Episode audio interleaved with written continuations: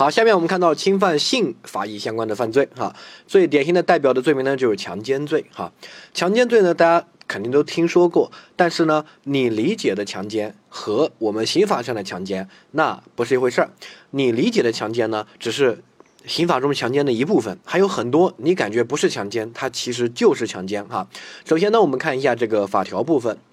强奸罪呢，毫无疑问，它是在侵犯公民人身权利、民主权利这个章节，它主要侵犯的是多个法益，主要是性啊，妇女的性自主权，这是第一个法益，因为强奸有个奸字。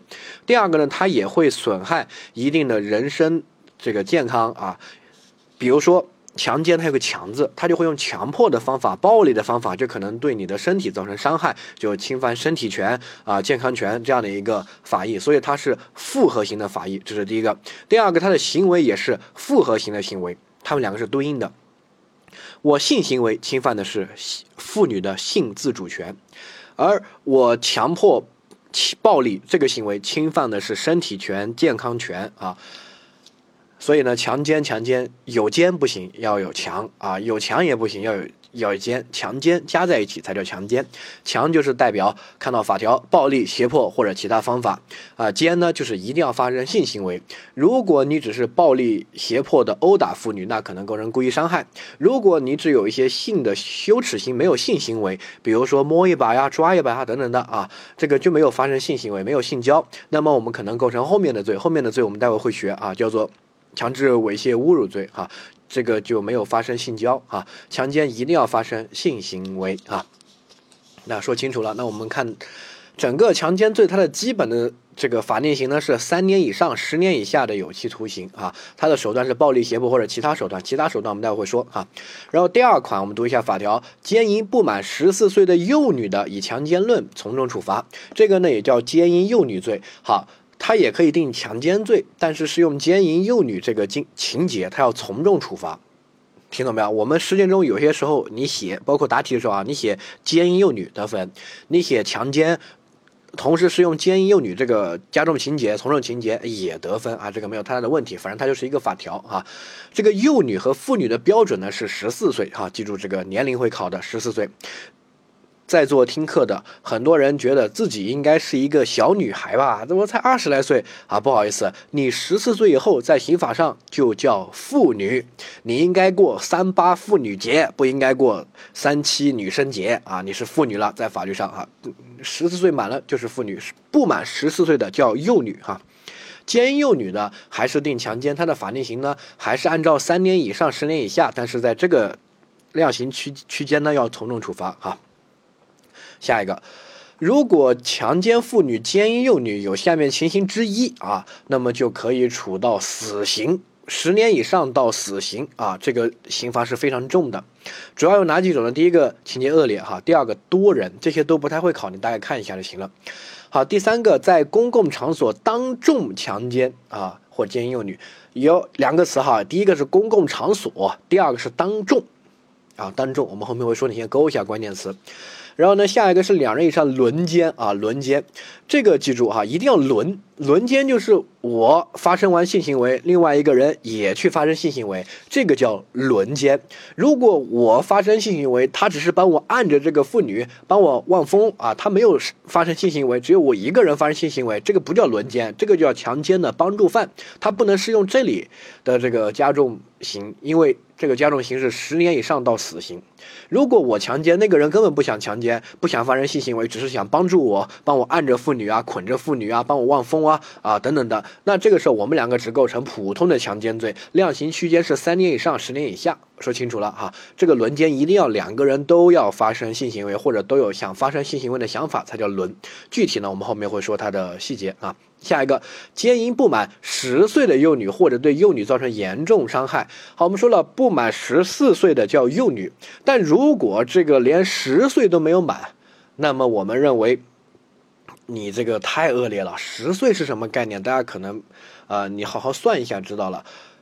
正常一个孩子啊，这个十岁可能就是一个小学生这么一个水平，他都还没有发育，啊，一个正常的这个小孩子，他发育性成熟的基本的标志呢，比如说来呃月经、来大姨妈啊，然后这个体态，比如说胸部会发育，这些呢可能都是到十二岁到十四岁的样子啊，基本肯定是十二岁以后，十岁这个小孩子甚至都没有发育。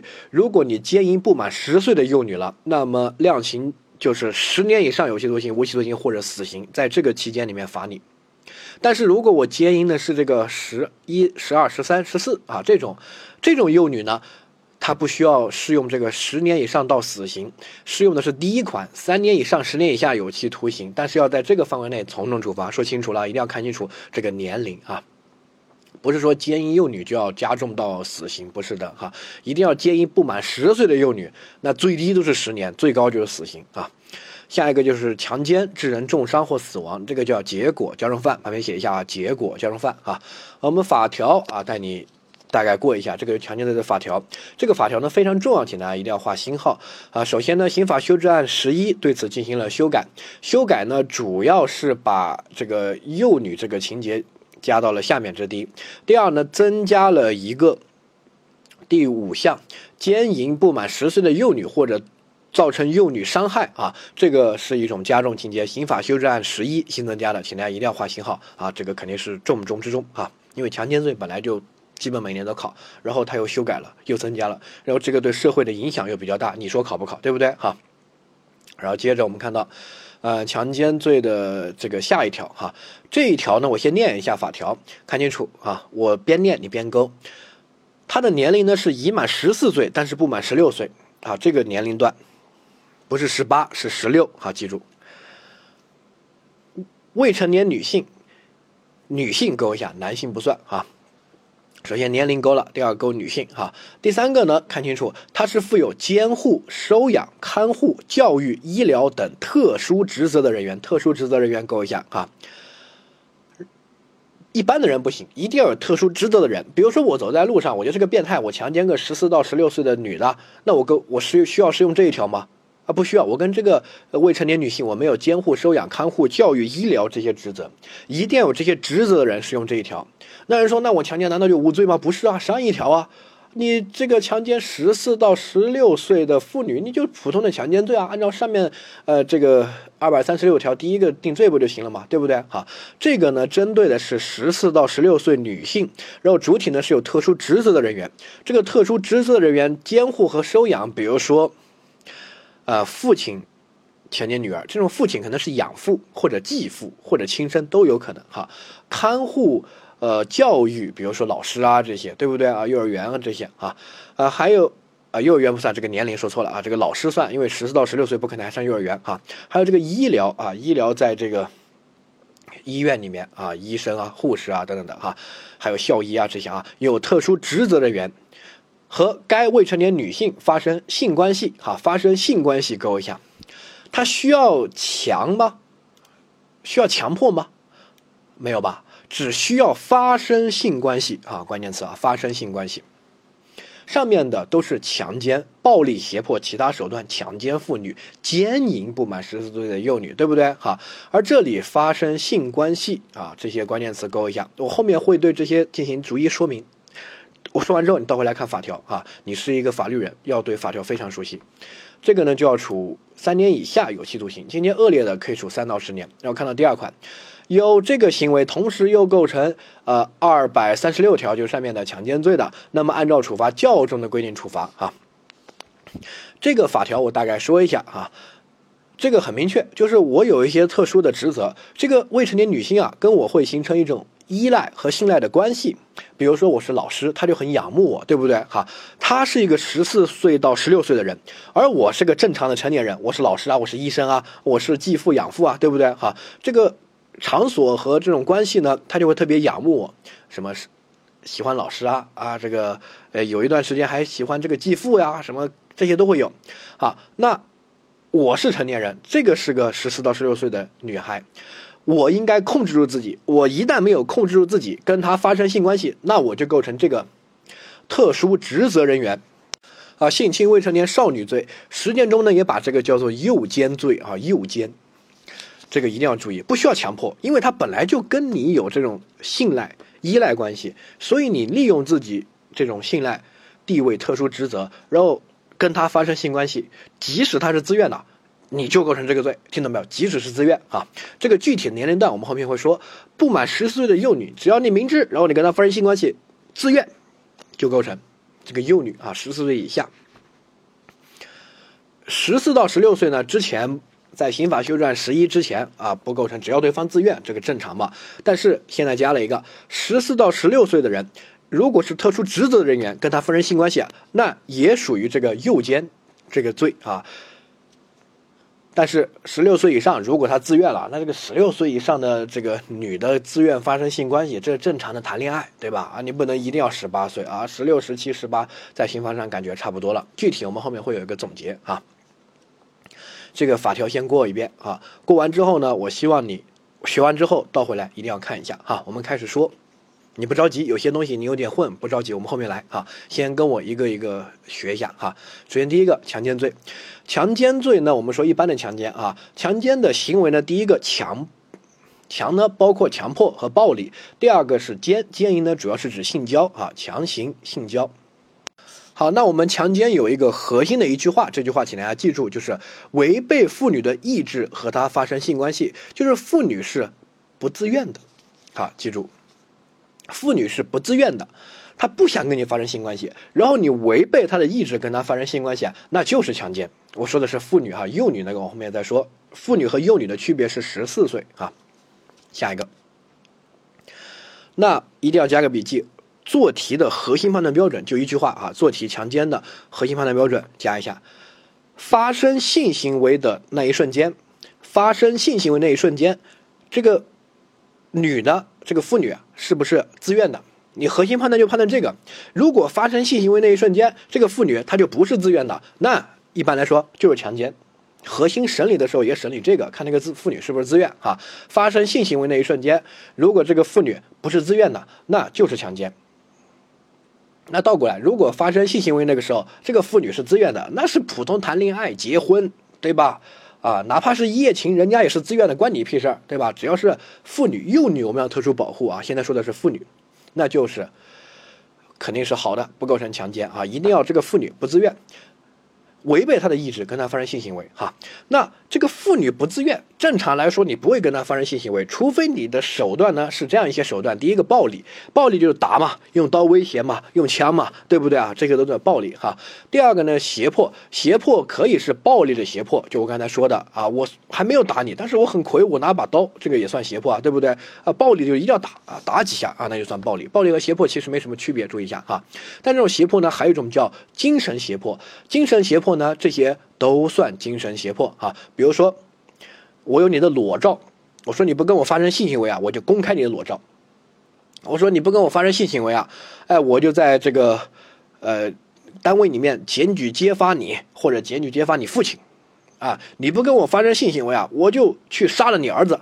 这些呢都叫胁迫，这个叫精神胁迫，这个也构成强奸。暴力胁迫这个大家都知道，用把刀威胁着逼这个妇女脱衣服跟她发生性关系就是强奸，精神胁迫也算，因为强奸罪你看一下它的法定刑，基本的是三年以上十年以下，并不是特别重，只是一个正常的罪名啊，所以呢，精神胁迫也可以构成强奸，只是在量刑的时候呢，一般没有暴力胁迫啊那么重，会量轻一点哈。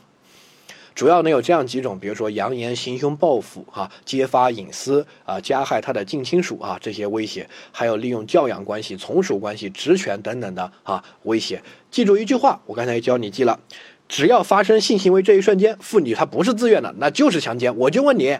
哎，我说你不跟我发生性关系，我就公开你的隐私裸照，我就杀了你儿子，我就检举揭发你的犯罪行为、你贪污行为、你收红包的行为等等的。那我跟这个女的发生性关系的时候，她她是自愿的吗？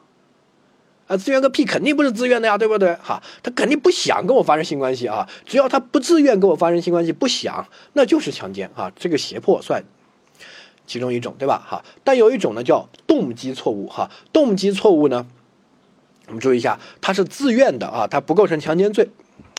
好，就是你为什么会跟他发生性行为，这个动机有错，我冒充一个富二代啊，我冒充领导，或者我就说，哎，我就是你领导。我说你跟我发生性关系之后呢，我给你升职，哎，我给你买包包。后面发现我骗你的，我根本不会给你升职，我也不是领导，或者我不是富二代，我就是个屌丝。这种是发生性行为的动机有错误，这种发生性行为肯定不定强奸，因为这个妇女在发生性行为的时候，她就是自愿的，她认清楚了就是眼前这个人。只是对她背后的什么身份啊啊这个地位啊金钱啊这些有错误，这种呢无所谓的，这种动机错误，肯定这个妇女是自愿的嘛，对不对？哈，这种呢不构成强奸，只是一般的这个发生性行为，你可以道德舆论上谴责他，但肯定不构成强奸罪。好，但是另外一种啊对比，哎，有一天我隔壁的邻居啊喝醉酒回来了，是个女的。他走错门，他总敲门，我说我给他开门，他一进来就抱着我就开始亲我说老公我回来了，我一看，哎，这不是我隔壁的这个邻居吗？对吧？他们两口子啊，他走错门了，抱着我就开始亲啊。这个时候呢，我就想着，哎，反正他都认错了，他把我当做他老公了，那我就将错就错吧。然后呢，我就跟他发生了性关系，请问我构成强奸吗？回答。很多人说这个女的是自愿的嘛，这个这个应该不构成哈。我告诉你，我构成强奸罪哈，构成这个考过没有任何争议啊，你就记结论，这是第一个。第二个，我说为什么？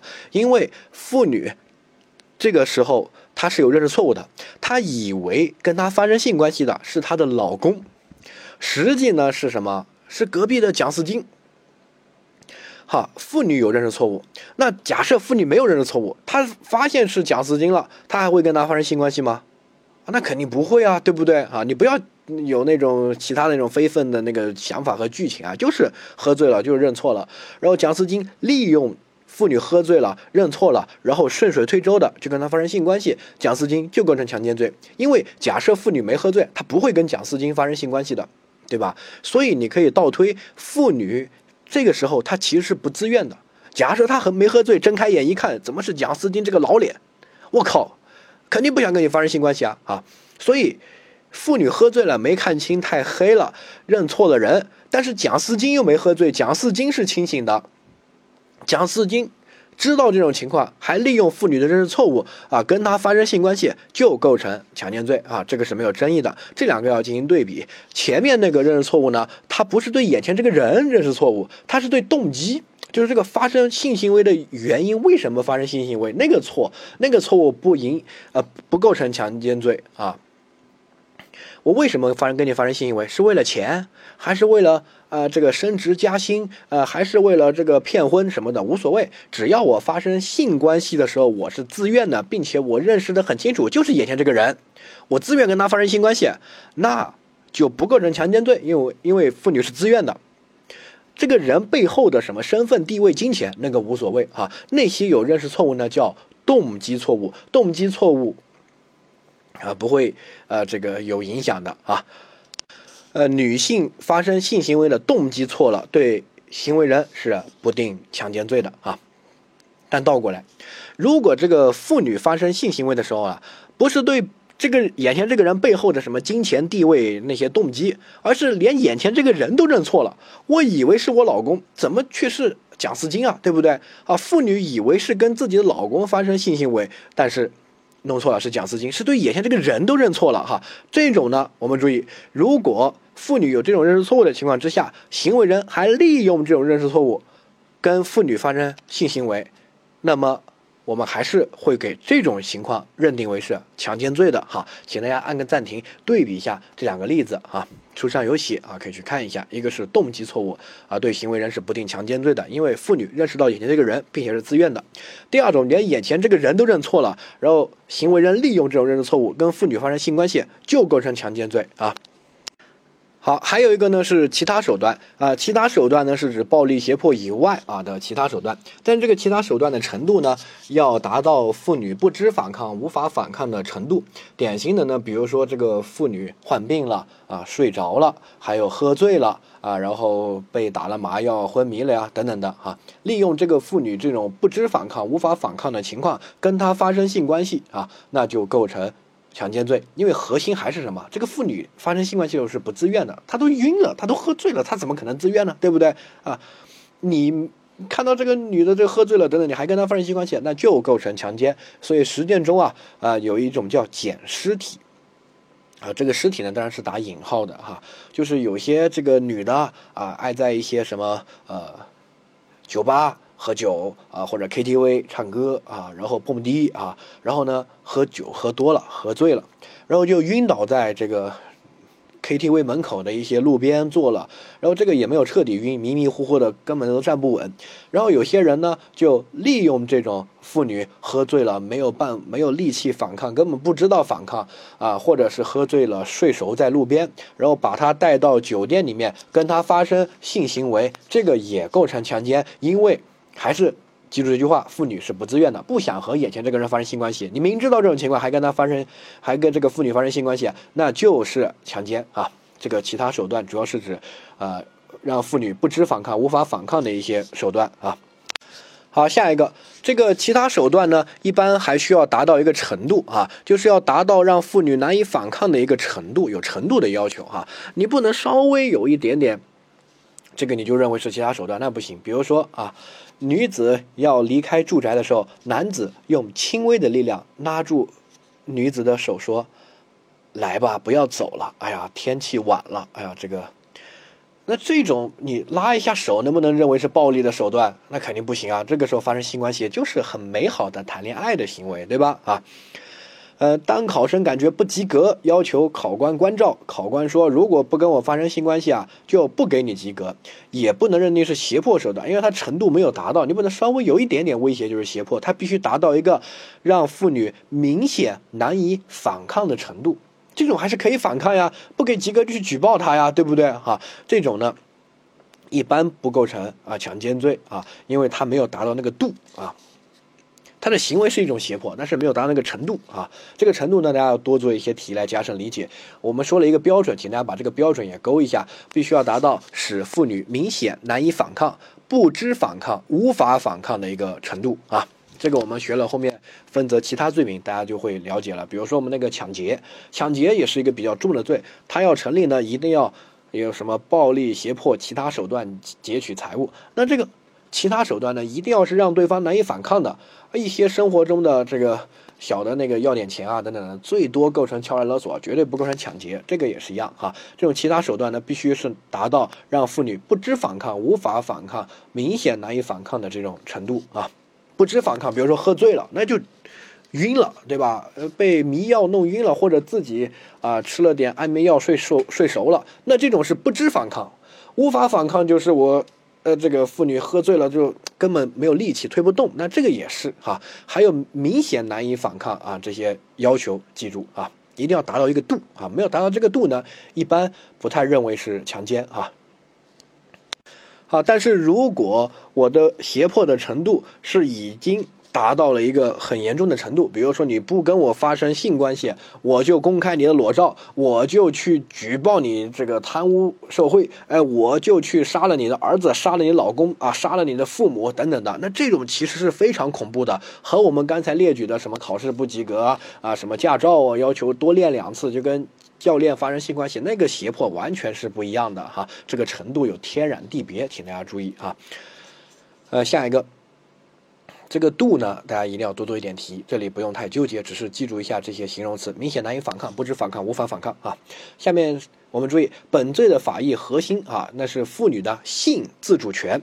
性自主权是可以承诺的，所以如果这个妇女是自愿的话，她不构成强奸。但是啊，幼女和精神病人，还有这些痴呆者啊，比如说老年痴呆啊，或者是植物人啊等等的，他们肯定是。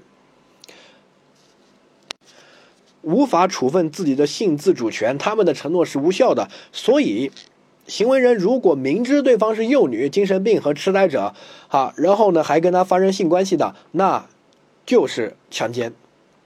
我们后面说到奸幼女的时候也会说啊，奸幼女定罪呢也是用前人罪这个法条，只是奸幼女这个情节啊从重处罚，也可以叫奸幼女罪，这个无所谓。但是他们的性自主权。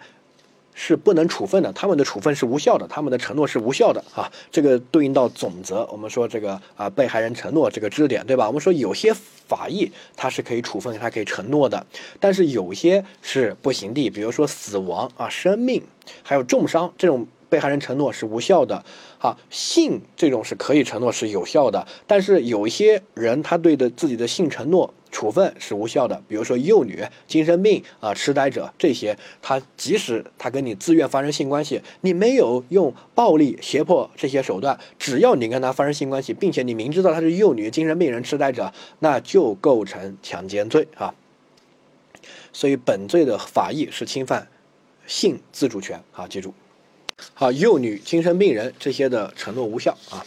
下面我们看到对象啊是女性，为什么？你看法条，法条写了，暴力、胁迫、其他手段强奸妇女，它有个妇女两个字，你再怎么解释，你也不能把蒋思金这个解释成个妇女吧，对不对？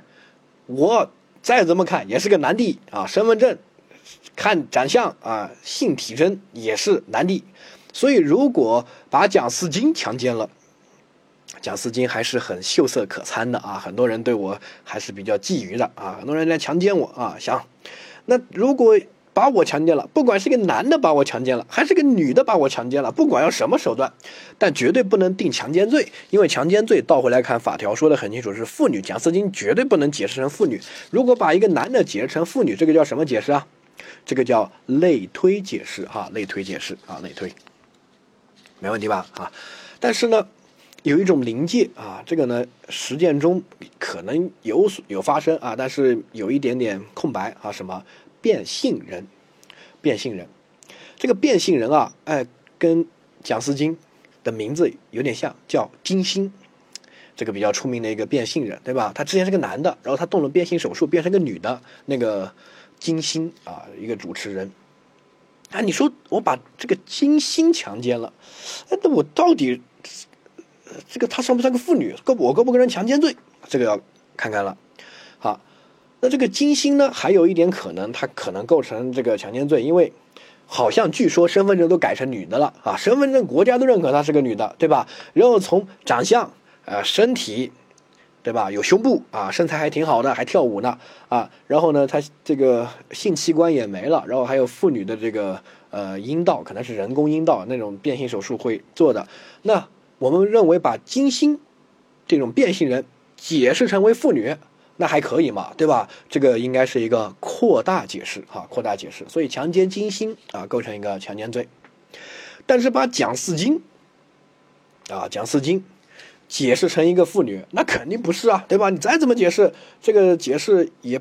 行不通啊，所以呢，这种就是一种类推解释哈。我们之前说了，扩大解释和类推解释，它的核心区别是有没有超出这个词的边缘含义，是不是另外一个词语，对吧？啊，符不符合国民预测可能性？这个结论会不会让人大吃一惊啊？所以呢，你看这些标准，我们放一百个人在这儿，我把金星放在你们面前，这个变性人，我说她就是个妇女。这一百个人同意的，请举手。我相信绝大部分人都觉得没有太大的问题，对吧？那就是符合国民预测可能性。这个本来就这个词语的边缘含义，这种变性人，对吧？啊，可以把它解释进去，这个叫扩大解释，哈，它是符合最新法定原则的，没问题的。但是我把一个蒋思金啊脱光了放到你们面前，虽然有点辣眼睛，但是呢，你还是要看一下，对吧？你说我是不是个妇女？我说这个这个，你看眼前这个蒋思金啊，这个光秃秃的，这个。是个妇女，一一百个人投票，有谁会说蒋思金是个妇女？谁说的站出来，我绝对骂死你，对吧？啊，基本没有人会觉得蒋思金是个妇女。所以呢，如果你要把蒋思金说成个妇女，那就构成什么？构成类推解释，它是违反最新法定原则的，它是不符合国民预测可能性的，对吧？啊，这个复一下总则的知识点。所以呢，强奸的这个啊对象啊，只能是个女性啊，不能是男性。强奸男性不构成强奸罪，但并不代表无罪。我们后面会说，它可能构成下一个我们要学的犯罪，就强制侮辱猥亵罪啊。嗯，下面我们注意一下啊。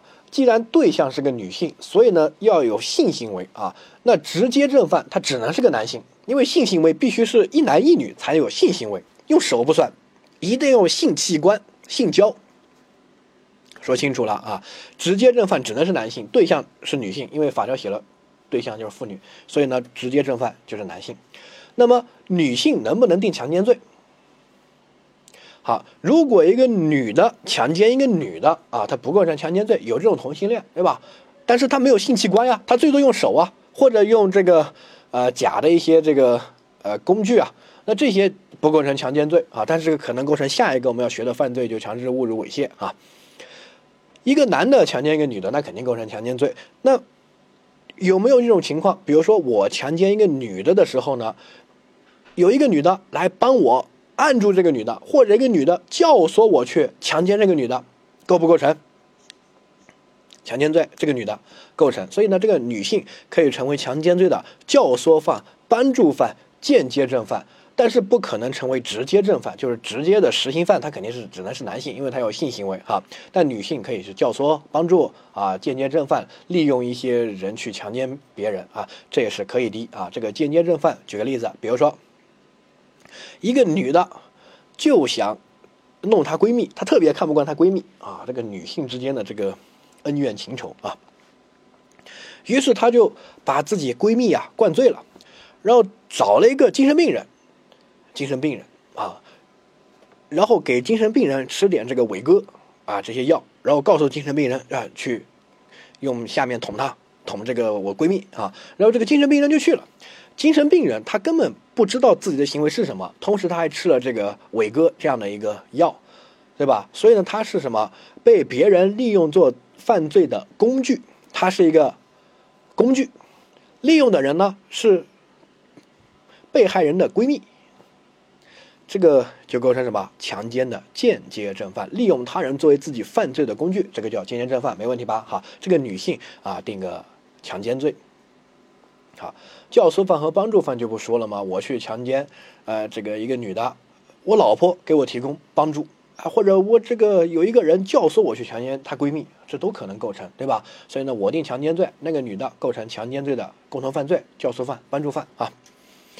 实践中呢有。这么一些例子啊，发生的看了比较觉得很奇怪，怎么会有这种人啊？你听一下，大家走在路上也小心啊，尤其年轻女性、大学生这些啊，呃，一一个大学生去逛街啊、买菜的时候啊，看到一个人，一个妇女啊，年纪三十来岁、四十来岁吧，啊，这个提不动菜，于是呢就说：“哎，我帮你提吧。”或者这个妇女就希望这个大学生帮她提一下，提不动。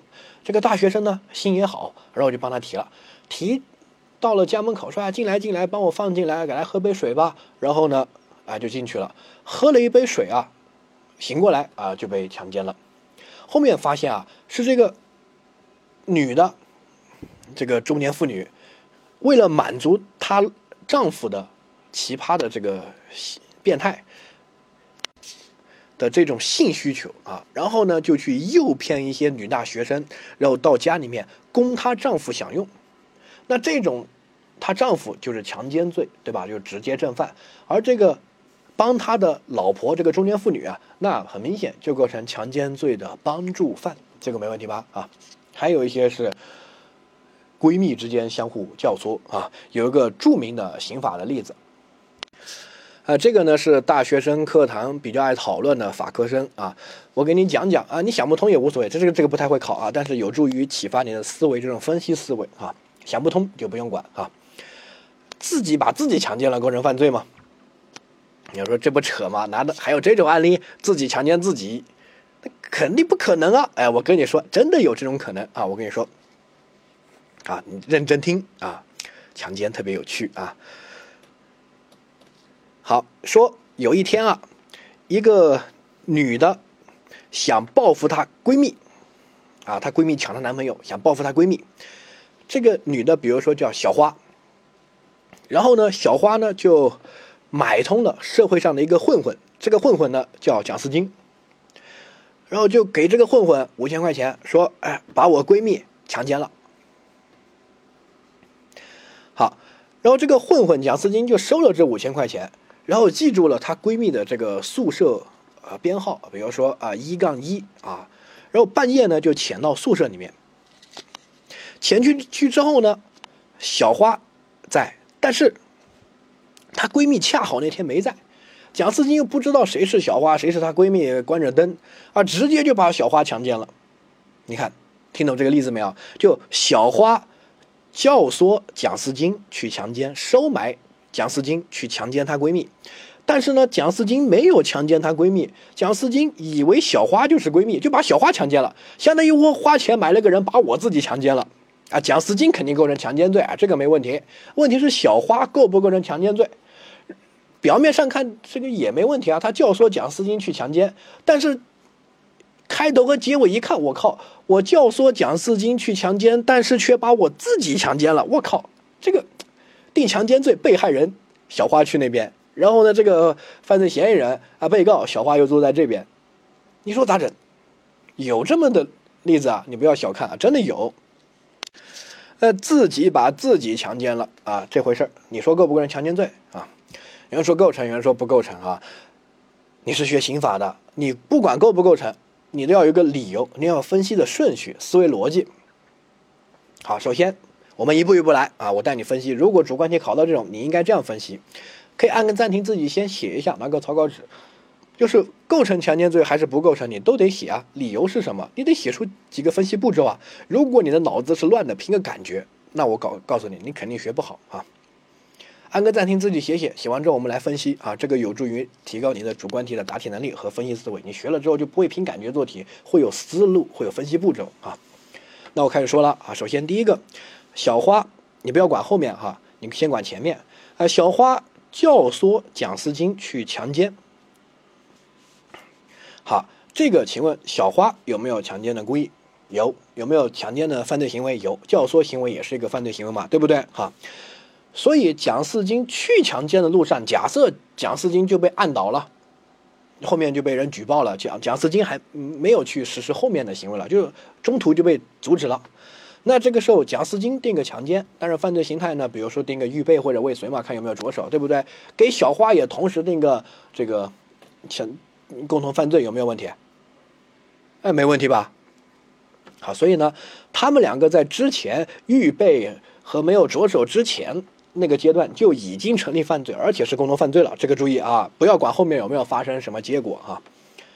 这是第一步，他有小花有强奸的故意，有强奸的这个犯罪行为，对吧？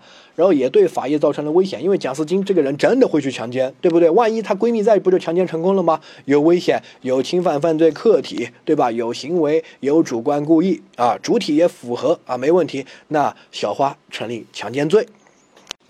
好，蒋思金成不成立强奸罪？啊，蒋思金很明显成立，但是你分析蒋思金的时候呢，有一个什么认识错误呀？他想强奸的是闺蜜，但是认错的人强奸了小花，这是一个什么错？啊，对象错误，主观上认错的人嘛，对不对？哈啊，对象错误，啊，对象错误影不影响定罪量刑、犯罪形态啊？这些啊，不影响。我们之前学认识错误的时候学过了呀，对不对？所以呢，你单独分析蒋思金啊，他主观上有强奸的故意，然后发生认识错误啊，然后是一种对象错误，对影响对象错误呢，具体符合说和法定符合说结论是一致的，都认为成立强奸既遂。好，那蒋思金是对象错误，对于教唆犯小花也可以分析一个知识点，叫什么？共同犯罪的认识错误。共同犯罪认识错误呢，这种实行犯的错误。实行犯该什么错就是什么错，但是对于教唆犯呢，一般都认定为是打击错误，对不对啊？你可以再分析一下啊，打击错误来处理。啊，对于教唆犯小花呢，啊，就有一个共同犯罪认识错误里面的这个分析啊，它是一个打击错误啊。然后再下一个还可以分析，我们之前学过一个观点，叫做行为物价值和结果物价值啊，行为物价值和结果物价值。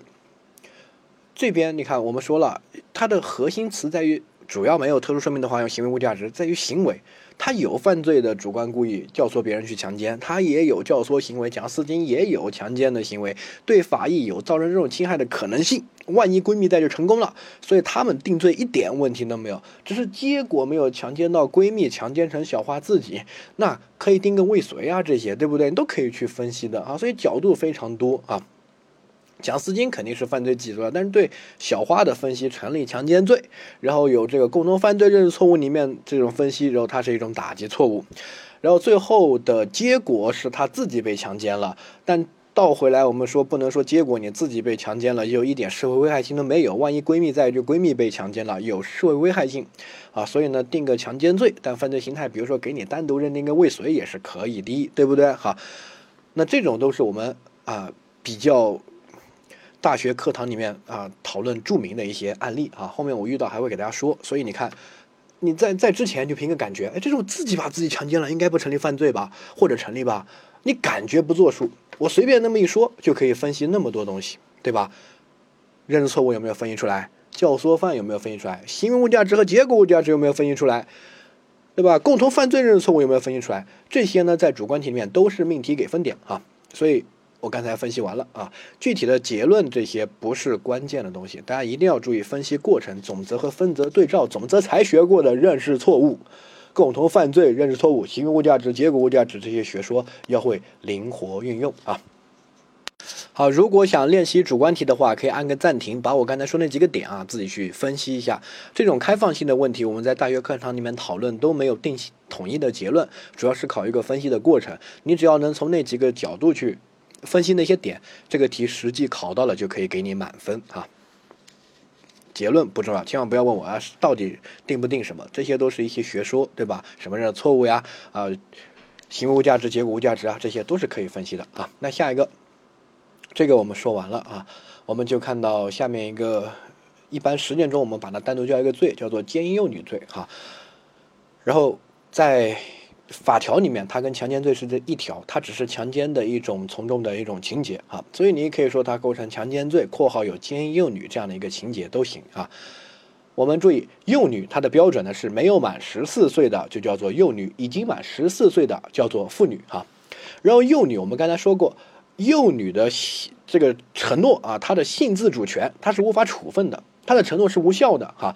不管你用何种手段，也不管幼女是否同意，说的极端一点，哪怕这个幼女主动勾引你，只要你没有管住自己的这个性器官，没有管住自己跟她发生性关系，那就构成强奸，而且要适用奸淫幼女这种情节，因为幼女的法益要绝对保护，啊。